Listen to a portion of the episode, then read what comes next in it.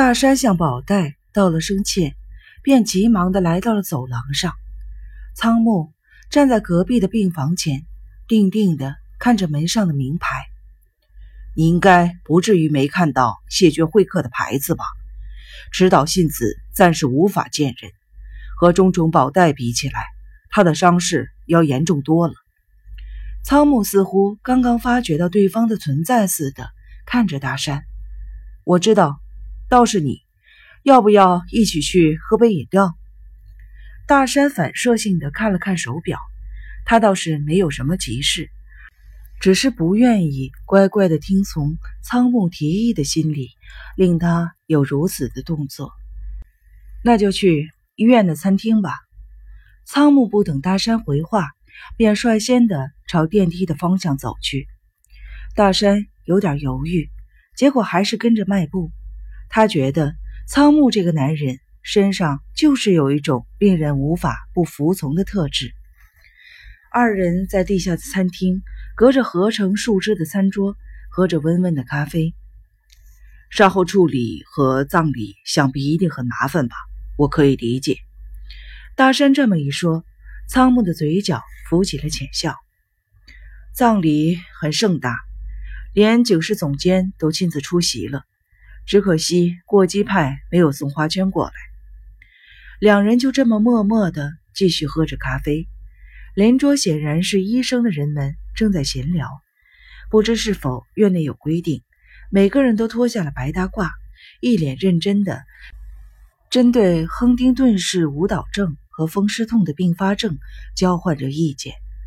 仓姆把咖啡杯连同碟子一起推到了旁边，探头凑近看着大山。后来的搜查有什么进展吗？大山不禁的垂下了眼睛，慢条斯理的把杯底残余的咖啡。一口喝干，很遗憾，几乎毫无进展。炸弹的来源呢？还不知道。过去简俊三从来没有涉及用炸弹做武器的迹象。那家伙隶属的组织黑牙，这几年也从未搞过炸弹恐怖事件。根据炸弹类型，某种程度上应该可以判断出是哪个派系做的吧。公安派来特别搜查本部的若松警视和高野警部也是毫无头绪。亏若松警视号称对爆炸物特别精通。大山打住了话题，点燃了香烟。仓木定睛地看着大山，顺便再多问你两件事情：特别搜查本部有没有确认过简是否被右派的组织盯上了？被右派？大山惊愕的。回视着仓木，对，右派恐怖分子。听到仓木又重复了一次，大山胡乱的把烟尾往桌上一弹，那个可能性当然也充分的列入了考虑中。这是谎言，确实曾经有人提出右派组织犯案的假说，但已经没有人再支持这个主张了。考虑到什么程度了呢？大山再次的弹落了烟灰，这点。无法奉告，为什么？我没有得到批准，可以将这些事情告诉给警部。谁的批准？大山把烟在烟灰缸里碾灭。您就饶了我吧，光是这样跟你说话，我就已经违反了命令了。我是霍乱病菌的携带者吗？大山在膝头握住了拳头。如果你坚持，那就请你去问公安部的若松警视。总之，这件事情不能从我的口中说出去。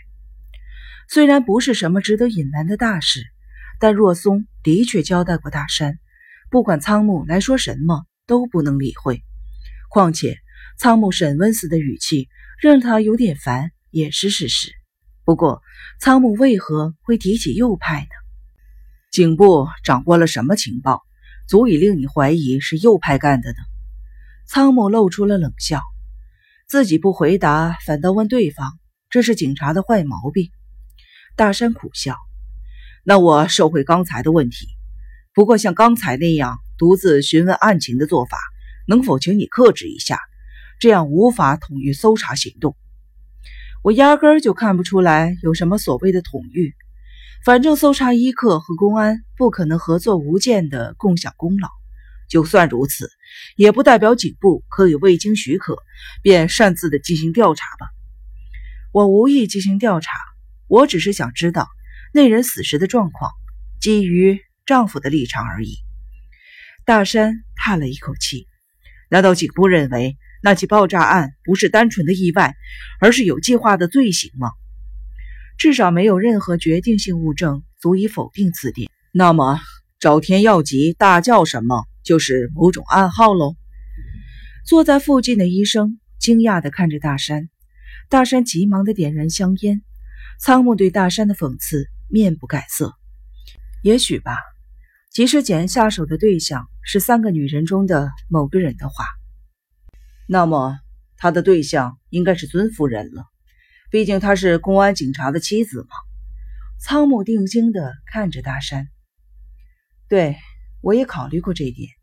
可是简的派系不归我管辖，他没有杀害那人的动机。如果这样说，那他就更没有杀害另外两个女人的动机了。仓木抿紧嘴。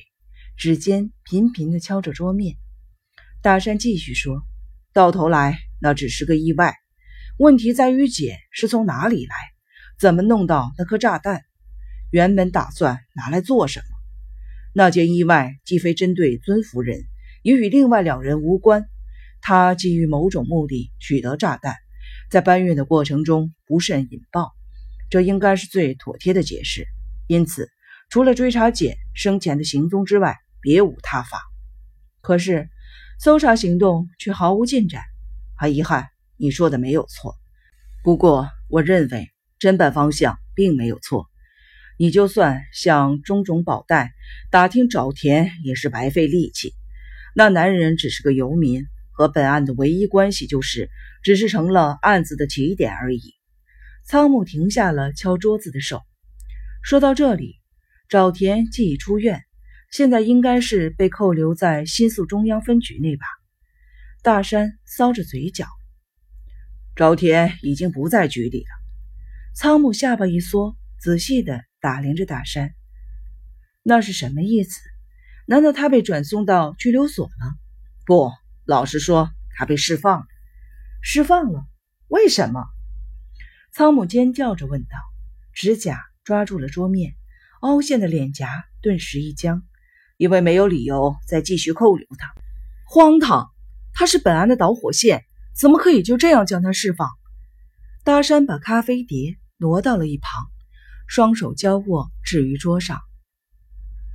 警部的心情我也能够理解，但这是法律上的问题。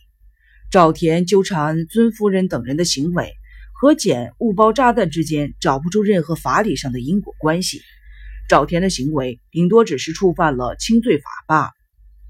昌木瞪了大山一会儿，嗖的放松了肩膀紧绷的力道。是谁保他出去的？一个名叫品川雄一的男人。他是什么身份？他以新宿西口一带为地盘，是废弃物回收业者的头头。仓木露出了浅笑，微微的点头。原来如此，我有点明白了。新宿中央分局是在那些废弃物回收业者的压力之下屈服的。对方一定是威胁说，如果不释放沼田，就要在新宿大闹一场，对吧？大山松开了手，抓了抓耳后。